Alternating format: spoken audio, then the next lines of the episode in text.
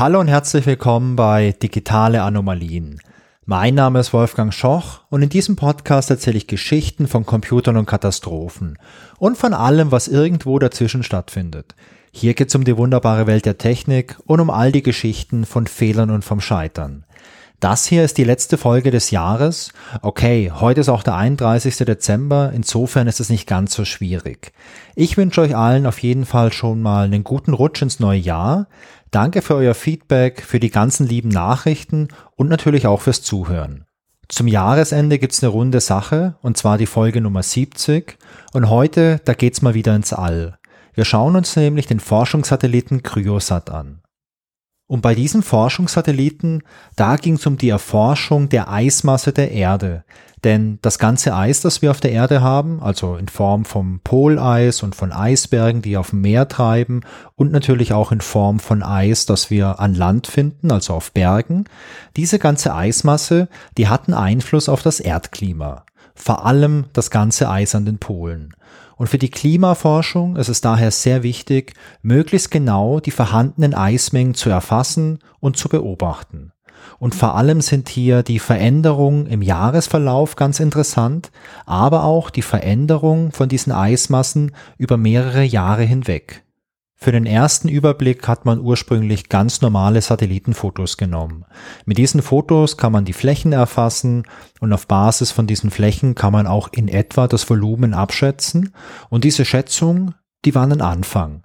In den 1990er Jahren beschäftigte man sich dann bei der ESA mit diesem Thema. Also die ESA, das ist die European Space Agency, unsere europäische Weltraumbehörde. Und im Jahr 1998 ruft die ESA das Living Planet Programm ins Leben. Und ein Teil von diesem Living Planet Programm sind die sogenannten Earth Explorer Missions. Das sind verschiedene Satellitenmissionen, die jeweils Teilaspekte der Erde beobachten sollen. Und wir bleiben jetzt auch gleich Ende der 1990er Jahre. Da wird nämlich bei der ESA beschlossen, was jetzt die erste Earth Explorer Mission sein soll. Und man entscheidet sich damals für eine Mission, die die Kryosphäre der Erde untersuchen soll. Kryosphäre bezeichnet die Gesamtmenge von Eis des Planeten. Ist ein cooles Fachwort, das ich jetzt auch in der Recherche erst gelernt habe. Und bei dieser Erforschung der Kryosphäre soll vor allem das Volumen der Eismassen in der Arktis und in der Antarktis erfasst werden und mit diesen Daten möchte man dann einfach Klimaforschung betreiben. Denn die Mission ist auch eine Reaktion auf die Forschung zur Erderwärmung und die Erkenntnis, dass man einfach weitere und vor allem genauere Daten benötigt, um hier verlässlich weiter forschen zu können. Das Eis ist für die Klimaforschung sehr spannend, denn das Eis hat drei verschiedene Einflüsse auf das weltweite Klima. Zum einen ist es so, dass Schnee und Eis einfach sehr gut das Sonnenlicht reflektieren. Und je mehr Sonnenlicht reflektiert wird, desto weniger Sonnenenergie erwärmt den Planeten. Dann ist es so, dass eine Eisdecke auf dem Meer das Wasser darunter isoliert. Und das sorgt dann dafür, dass die Sonne eben nicht das Wasser erwärmt, sondern das Wasser bleibt kalt. Und die Eisschicht, die jetzt auf dem Meer drauf ist, die hat halt zum einen diese isolierende Funktion, das Wasser darunter bleibt kalt, zum anderen reflektiert das Eis aber auch wieder das Sonnenlicht, was auch dazu führt, dass da einfach weniger erwärmt wird. Und last but not least ist es noch so, wenn jetzt große Mengen Eis schmelzen, dann kann dieses Schmelzwasser die Meeresströmungen beeinflussen. Und ihr habt wahrscheinlich schon mal vom Golfstrom gehört. Das ist ja auch so eine ganz bekannte Meeresströmung, die dann eben halt viel warmes Wasser transportiert und dadurch auch beiträgt, dass das Weltklima so ist, wie es heute ist. Und wenn sich so eine Strömung verändert, also schwächer wird oder auch stärker wird, dann hat es halt auch einen ganz großen Effekt auf das Klima. Und diese drei Faktoren, die hängen jetzt alle mit dem Eis zusammen. Und all das möchte man jetzt mit dieser neuen Mission beobachten. Diese neue Mission, die heißt Cryosat und die Mission ist auf drei Jahre ausgelegt und die Ziele sind eben die genaue Beobachtung von den beiden Polen beziehungsweise die genaue Vermessung von den Eismassen an den beiden Polen. Außerdem möchte man auch erstmalig die Dicke vom schwimmenden Meereis erfassen. Und von den Daten, da erhofft man sich jetzt halt zusätzliche Erkenntnisse bezüglich des Klimawandels. Und das ist eine gute Sache, denn wenn man vernünftige Daten hat, dann kann man natürlich auch vernünftige Maßnahmen davon ableiten. Und ich glaube, dass eine große Menge an Daten auch sicherlich sehr wertvoll ist, wenn man jetzt irgendwie die Politik überzeugen möchte, irgendwas zu verändern oder gar die Wirtschaft davon irgendwie überzeugen möchte. Die Gesamtkosten der Mission, die werden von der ESA mit 136 Millionen Euro beziffert. Davon sind allein 70 Millionen Euro für den Bau des Satelliten reserviert. Der Rest wird dann veranschlagt für die Trägerrakete, um den Satelliten ins All zu bringen und die Betriebskosten, die auf der Erde noch anfallen. Der Satellit Cryosat war 650 Kilogramm schwer und er hatte die Maße von 4,6 mal 2,34 mal 2,2 Meter. Das ist also nicht wirklich groß. Das Hauptinstrument von Cryosat war ein Radarhöhenmesser mit dem Namen Siral. Das war ein spezielles Messgerät für die Messung von großen Eismassen. Und dieses Gerät wurde auch speziell für diese Mission entwickelt. Technisch sah das Ganze so aus, dass Siral zwei Antennen hatte und mit diesen Antennen wurde parallel jeweils ein Impuls auf die Erde geschickt.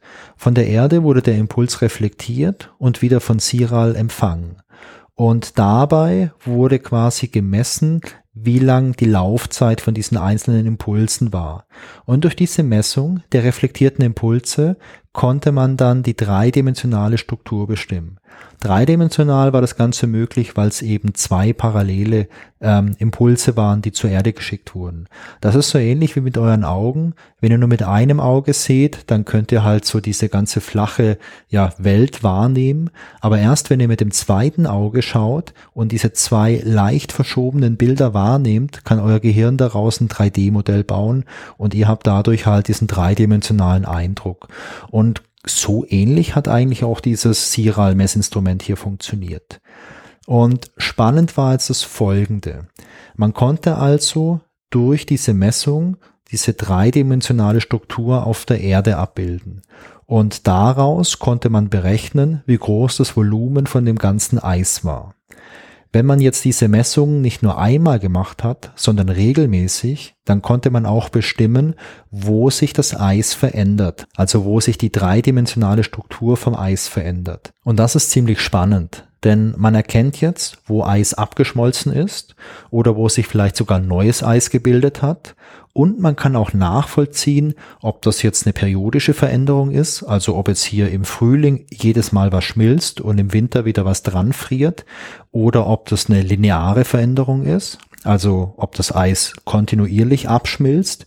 Und das ist ziemlich interessant, weil wenn man jetzt diese ganzen dreidimensionalen Daten hat und auch wirklich sich jetzt so ein räumliches Bild von der Sache machen kann, dann kann man auch davon schlussfolgern, was für Effekte sind das, wenn das Eis jetzt so oder eben halt anders schmilzt oder sich eben halt verändert. Und was ich noch ganz spannend fand, war, dieses Messinstrument, also Siral, das hatte eine vertikale Auflösung zwischen einem und drei Zentimetern, also die Höheninformation war auf ein bis drei Zentimeter genau. Und es hatte eine horizontale Auflösung von ungefähr 300 Metern. Das heißt, man konnte jetzt die Erde in solche Kacheln quasi unterteilen mit einer Größe von 300 auf 300 Meter und da konnte man jetzt ähm, wirklich auf drei Zentimeter genau wissen, wie hoch sind diese Kacheln, beziehungsweise wie haben die sich verändert. Und ich finde, dass das eine sehr, sehr gute Auflösung ist.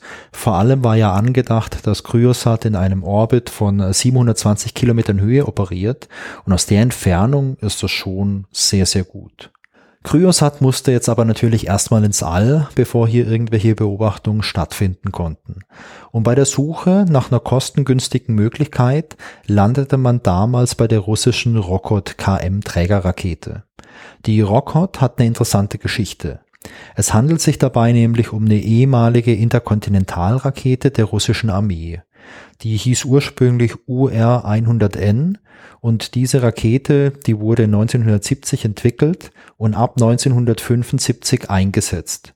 Jede Rakete hätte im Ernstfall sechs Atomsprengköpfe transportieren können und insgesamt wurden damals rund 360 solcher Raketen gebaut. Nach dem Kalten Krieg war es dann allerdings so, dass man nicht mehr für alle Raketen Verwendung hatte.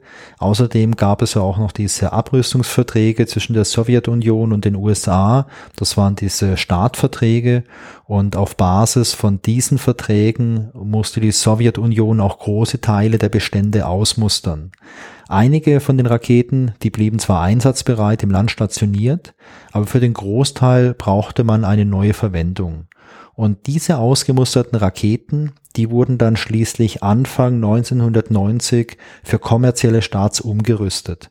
Und man übernahm jetzt für die Rockhot den großen Booster und die darauf aufgesetzte zweite Stufe von der ursprünglichen Rakete und entwickelte eine zusätzliche dritte Stufe sowie eine Verkleidung für die Nutzlast. Und die ersten experimentellen Starts, die erfolgten auch schon bereits Anfang der 1990er Jahre ja, und ab dem Jahr 2000 wurden dann schließlich auch kommerzielle Starts angeboten, und zwar vom Kosmodrom Plessage aus.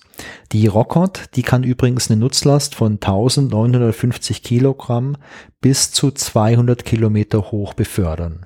200 Kilometer, da fängt der sogenannte LEO an, das ist der Low Earth Orbit, und im Falle von Cryosat hätte das dann so ausgesehen, dass die Rakete den Satelliten auf einer Höhe von 200 Kilometer im Orbit ausgesetzt hätte und Cryosat hätte dann seinen Zielorbit in Höhe von 720 äh, Kilometern durch den eigenen Antrieb erreicht. Also das hätte ein bisschen gedauert. Dann hätte man wahrscheinlich mit dem Hoffmann-Transfer diese neue Umlaufbahn eingeschwenkt. Das hätte dann natürlich ein bisschen gedauert, aber genauso war das geplant. Und die ganzen Raketenstarts von der Rockot, die verliefen auch alle durchgehend erfolgreich. Jedenfalls bis ins Jahr 2005. Der Start von Kryosat, der erfolgt jetzt am 8. Oktober 2005 um 15.02 Uhr. Es ist geplant, dass die Rakete nach dem Start einmal die Erde umrundet, um den Schwung der Erdrotation mitzunehmen. Dabei ist es jetzt aber so, dass die Rakete immer relativ dicht an der Erde ist. Und weil die Rakete dicht an der Erde ist und weil die Erde rund ist, ähm, ist es nicht so leicht, die kontinuierlich zu tracken.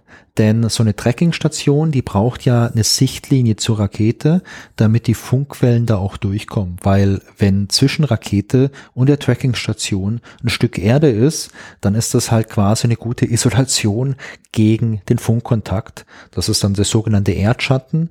Und ähm, ihr könnt euch das hier mal so ein bisschen vorstellen, oder wenn ihr vielleicht einen Apfel euch irgendwie vorstellt, wenn jetzt irgendwo auf dieser Oberfläche so eine, so eine Punkt draufmalt, wenn ihr den draufmalt, und das ist diese Tracking-Station, und mit eurem Finger relativ weit weg seid von der Erde, dann könnt ihr euren Arm ganz schön viel bewegen und äh, ihr könnt euch immer noch so eine Linie denken von eben diesem Punkt auf dem Apfel zu eurem Finger. Wenn ihr jetzt aber ganz dicht dran geht, und ihr bewegt jetzt eure Fingerspitze nur ein kleines Stückchen weg, dann gibt's auf einmal keine Sichtlinie mehr. Dann müsste diese Sichtlinie durch die Erde durchgehen. Und genauso ist es jetzt im Prinzip auch hier beim Start von Cryosat. Aber so ist es nun mal und bisher hat das ja auch immer alles sehr gut funktioniert. Zunächst verläuft alles nach Plan. Um 16.32 Uhr soll jetzt die ESA-Tracking-Station in Redou, das ist in Belgien, ein Signal von Cryosat empfangen. Das Signal bleibt aber aus. Man ist zunächst ratlos, denn laut des berechneten Kurses müsste Kryosat in Reichweite sein und eigentlich sollte jetzt nur wenige Minuten später der Satellit von der dritten Stufe getrennt werden. Zu dem Zeitpunkt, also wenige Minuten später, sollte der Satellit auch schon Kontakt mit der nächsten ESA-Tracking-Station haben, die ist in Kiruna, das ist in Schweden. Und hier gibt's aber auch keinen Kontakt. Liegt vielleicht ein Kommunikationsproblem vor vielleicht auch ein Problem in der Trackingstation, vielleicht irgendwas Einfaches, vielleicht irgendwas so Einfaches, dass niemand dran denkt. Man hat zu dem Zeitpunkt natürlich immer noch die Hoffnung, dass der Kontakt wiederhergestellt wird und dass diese Mission erfolgreich wird. Aber leider ist es nicht so. Gegen 19 Uhr erklärt die ESA, dass es seit dem Verlust des Sichtkontakts beim Start keinen weiteren Kontakt mehr gegeben hat. Und ebenfalls um 19 Uhr bestätigt dann auch noch die russische Staatskommission offiziell, dass der Start von Kryosat aufgrund einer Anomalie in der Startsequenz fehlgeschlagen ist. Es folgt darauf eine Untersuchung der ganzen übertragenen Telemetriedaten und diese Daten, die zeigen, dass die erste Raketenstufe wie geplant funktioniert hat. Danach war es allerdings zu einem Problem gekommen. Denn die zweite Stufe, die hat sich nicht wie vorgesehen von der dritten Stufe gelöst. Daraufhin kam es zu einer Abweichung der Flugbahn. Kann man sich ja vorstellen, so eine Flugbahn ist ja ganz akkurat berechnet. Und wenn jetzt ein Triebwerk zu lang brennt oder nicht lang genug brennt, dann kommt es natürlich zu einer Abweichung. Und wegen dieser Abweichung hat der Bordcomputer die Selbstzerstörung ausgelöst. Und was jetzt ganz spannend ist, diese Selbstzerstörung, die passierte 308 Sekunden nach dem Start. Das sind ungefähr fünf Minuten nach dem Start. Und die Überreste von Kryosat und von der Rakete, die stürzten dann nördlich von Grönland ins Meer. Zum Glück fernab von jeglicher Zivilisation, so dass kein weiterer Schaden entsteht und auch niemand verletzt wird. Sowohl die ESA als auch die russischen Behörden leiten daraufhin Untersuchungen ein und bis zum Abschluss der Untersuchung wird dann auch noch ein Startverbot für die Rocket-Raketen verhängt. Die große Frage war jetzt, was ist hier passiert? Nun, es war vorgesehen, dass die zweite Stufe zu einem bestimmten Zeitpunkt abgeschaltet wird, danach sollte die von der dritten Stufe abgetrennt werden und dann sollte die dritte Stufe zünden. Die Untersuchung zeigte, dass die zweite Stufe eben nicht wie geplant abgeschaltet wurde, sondern brannte, bis der Treibstoff ausging. Und das führte zur erwähnten Kursabweichung und zur anschließenden Selbstzerstörung. Die Telemetriedaten zeigten allerdings, dass der Befehl zur Abschaltung der zweiten Stufe wie vorgesehen vom Bordcomputer generiert wurde. Allerdings war es jetzt so, dass eine gewisse Voraussetzung erfüllt sein musste, damit dieser Befehl auch ausgeführt wurde. Und zwar musste der Treibstofftank der dritten Stufe vollständig unter Druck stehen. Normalerweise steht der Treibstoff unter keinem besonderen Druck. Der Druck wird erst während des Flugs aufgebaut und der Druck, der ist wichtig, damit nach der Zündung vom Triebwerk auch kontinuierlich Treibstoff nachfließt. Und erst wenn der Treibstofftank der dritten Stufe unter Druck steht, kann der Befehl zur Abschaltung der zweiten Stufe ausgeführt werden. Und das war nicht der Fall. Und aus dem Grund, ja, da verpuffte quasi der zum richtigen Zeitpunkt abgegebene Befehl.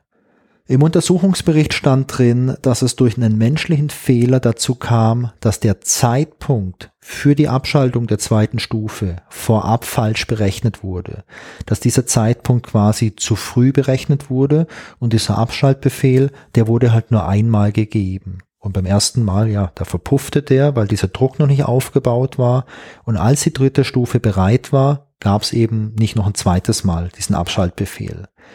Ich bin immer ein bisschen skeptisch, wenn von so menschlichen Fehlern gesprochen wird, denn ich habe es, glaube ich, schon oft hier im Podcast gesagt, menschliche Fehler passieren und wenn man clever ist, dann rechnet man damit. Dann rechnet man damit, dass der passiert. Der passiert vielleicht nicht jeden Tag und nicht jedes Mal, aber wir Menschen, wir machen Fehler. Und es stand leider in diesem Bericht, den ich gelesen habe, jetzt nicht richtig viel drin. Aber mich würde natürlich interessieren, wie viele Menschen haben sich denn diese Software angeschaut? War das wirklich eine einzelne Person? Waren das viele Personen? Gab es hier ein richtiges Review? Gab es hier ein Vier-Augen-Prinzip? Das wäre nicht die erste Mission, die fehlschlägt, weil eine einzelne Person irgendwas gemacht hat und das nicht wirklich getestet wurde. Ist natürlich schade, ähm, wenn man das im Nachgang nicht noch irgendwie nachlesen kann. Also ich habe es zumindest nirgends gefunden, denn ich glaube, dass solche Informationen auch total wertvoll sind, um daraus zu lernen. In dem kleinen Bericht, den ich gelesen habe, stand auch drin, dass der notwendige Druck der dritten Stufe in der Regel schon lange vor dem Abschaltbefehl der zweiten Stufe erreicht ist und dieses spezielle Szenario, das es jetzt hier bei Cryosat gab, dass das aus dem Grund vorab nicht berücksichtigt wurde bei den ganzen Tests, die durchgeführt wurden und deswegen hat man den Fehler auch nicht gefunden. Mich würde jetzt noch interessieren, wo der Unterschied zwischen der Cryosat-Mission und den davor erfolgreich durchgeführten Missionen lag. Denn ich glaube, das waren fünf, sechs erfolgreiche Missionen seit dem Jahr 2000. Und wenn jetzt hier so ein spezielles Szenario vorlag, dann würde mich interessieren, was daran so speziell war. In dem Bericht, den ich gelesen habe, da stand da leider nichts drüber drin. Ähm, ich könnte mir vorstellen, dass man für Kryosat vielleicht eine andere Flugbahn verwendet hat und auf Basis von der Flugbahn hat man vielleicht irgendwie ja damit gerechnet, dass man diese Stufen unterschiedlich befeuern muss und äh, hat das dann vielleicht einfach nicht getestet. Ähm, ja, also irgend sowas muss es gewesen sein. Auf jeden Fall muss es was Spezielles gewesen sein, denn äh, sonst hätte man es ja bei den ganzen Tests vorher entdeckt. Die Rocket-Rakete, die wurde ein bisschen nachgebessert, beziehungsweise die Software der Rocket-Rakete, die wurde nachgebessert, um zu verhindern, dass sowas nochmal passiert. Und danach wurde die auch wieder eingesetzt. Es folgten viele weitere erfolgreiche Starts. Es gab nur noch zwei weitere Misserfolge und im Jahr 2019 war der letzte Start von der Rocket-Rakete. Der fehlgeschlagene Start von Cryosat war ein sehr großer Rückschlag für die Forschung. Man einigte sich aber schnell darauf, einen zweiten Cryosat-Satelliten zu bauen und Cryosat 2, der startete erfolgreich nur fünf Jahre später am 8. April 2010. Die Einsatzzeit von Cryosat 2 war auch auf drei Jahre ausgelegt, aber Cryosat 2 ist immer noch im Einsatz und die Mission wurde kürzlich erst bis 2025 verlängert. Und trotz des Rückschlags mit Cryosat 1 war und ist die Mission ein richtig großer Erfolg und hat auch sehr, sehr wichtige und wertvolle Informationen und Daten gesammelt. Und ich verlinke euch mal auch eine Seite von der ESA. Da könnt ihr euch auch anschauen, was, ja, was Cryosat 2 überhaupt so macht. Und da könnt ihr euch auch mal ein paar Fotos anschauen und vor allem auch Visualisierungen von den Daten, die Cryosat 2 gesammelt hat. Ich habe noch einen kleinen Trivia-Fact und den habe ich in der Wikipedia gefunden und den möchte ich euch einfach mal vorlesen. Den fand ich irgendwie ja ganz interessant.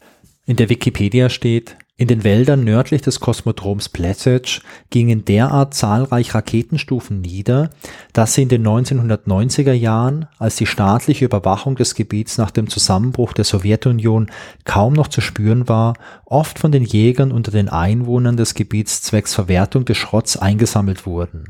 Für den Selbstgebrauch stellten sie daraus Schlitten und Boote her, den Rest konnten sie gegen gutes Geld verkaufen. Ja, das fand ich irgendwie ganz cool, die Geschichte, dass man aus dem ganzen Schrott noch was Gutes gemacht hat, der da über die Jahre angefallen ist. Was ist das Fazit von der Geschichte? Man kann es vielleicht auf zwei Sachen reduzieren. A, Raumfahrt ist komplex und es gab ja hier im Podcast schon einige Space-Geschichten und letztendlich sind die Ursachen für diese Fehlschläge im Weltall oder in irgendwelchen Space-Missionen ja meist auf die Komplexität zurückzuführen. Es gibt so viele Dinge, an die man denken muss und es ist jedes Mal ein Unikat, wenn man eine Weltraummission hat. Selbst wenn man jetzt irgendwelche Raketen startet und die Rakete immer wieder verwendet, beziehungsweise das gleiche Modell immer wieder verwendet. Jede Mission ist ein bisschen anders. Jede Mission ist dann doch ein bisschen ein Unikat und nicht irgendwie was von der Stange.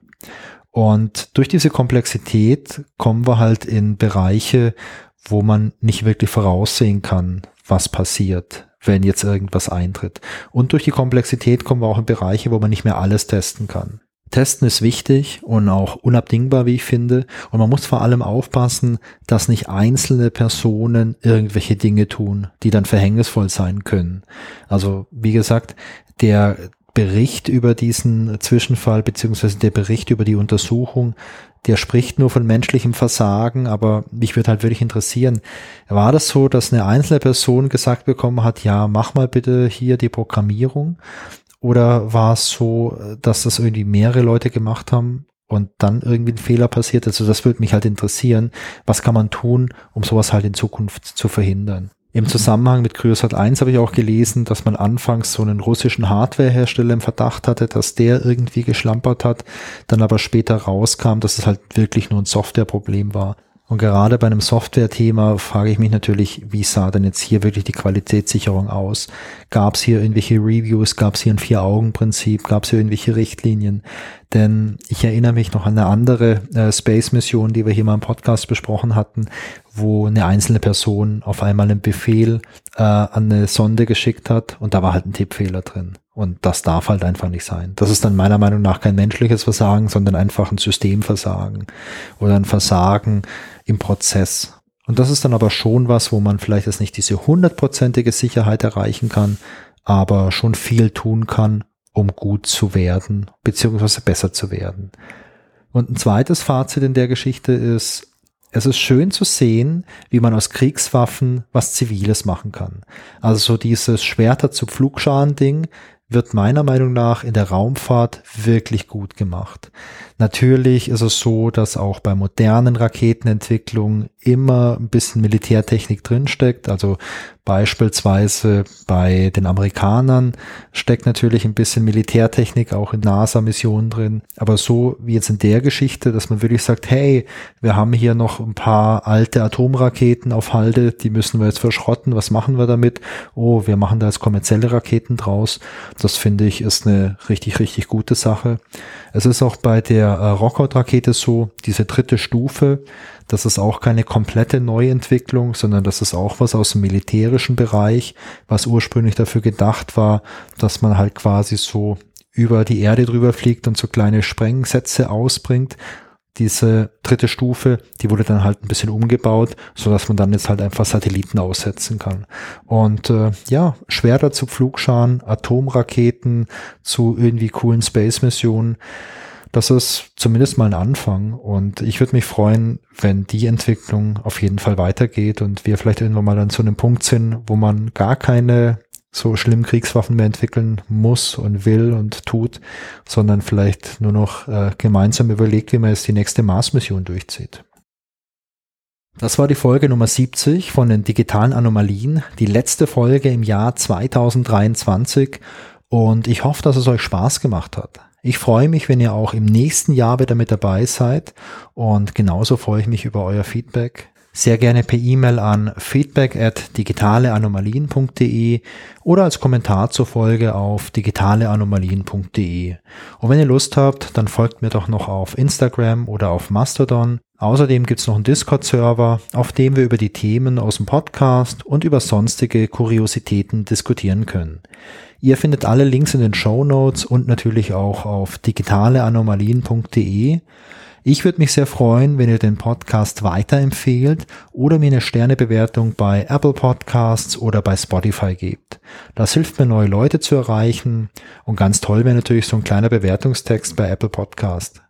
Macht's gut, habt einen guten Start ins neue Jahr und bis bald. Tschüss.